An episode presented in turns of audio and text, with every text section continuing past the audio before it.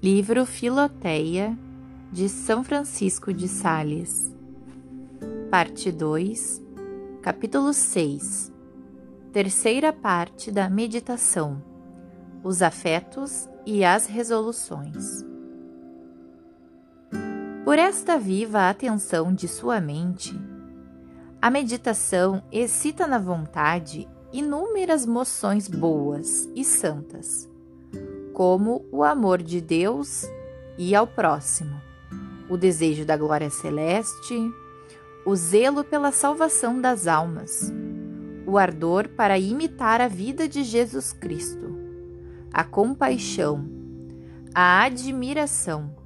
a alegria e o temor de desagradar a Deus, o ódio ao pecado, o temor do juízo ou do inferno a confusão dos pecados, o amor à penitência, a confiança na misericórdia de Deus e tantas outras em que te deves exercer e comover, quanto puderes a tua alma. Se quiseres usar de algum livro para te instruires mais sobre este ponto, aconselho-te o primeiro tomo das Meditações, de Dom André de Capiglia, em cujo prefácio ele expõe a arte de exercitar-se nessa prática. Ou então o Padre Arias, que o faz ainda mais difusamente no seu tratado de oração. Entretanto, Filoteia, não te deves restringir a estes afetos gerais sem que faças resoluções especiais e particularizadas para o aperfeiçoamento de tuas ações. A primeira palavra de Nosso Senhor na cruz, por exemplo,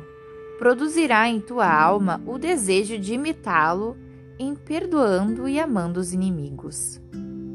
Mas isto é muito pouco, se não fizeres a resolução seguinte Pois bem, já não me ofenderei mais com tais palavras injuriosas da parte destas e daquelas pessoas,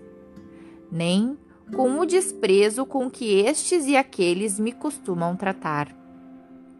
Pelo contrário,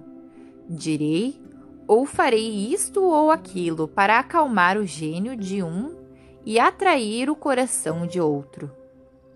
Aí tens, Filoteia, o verdadeiro meio de corrigir depressa as tuas faltas, ao passo que só com afetos gerais o conseguirás com dificuldade, muito tarde e talvez nunca.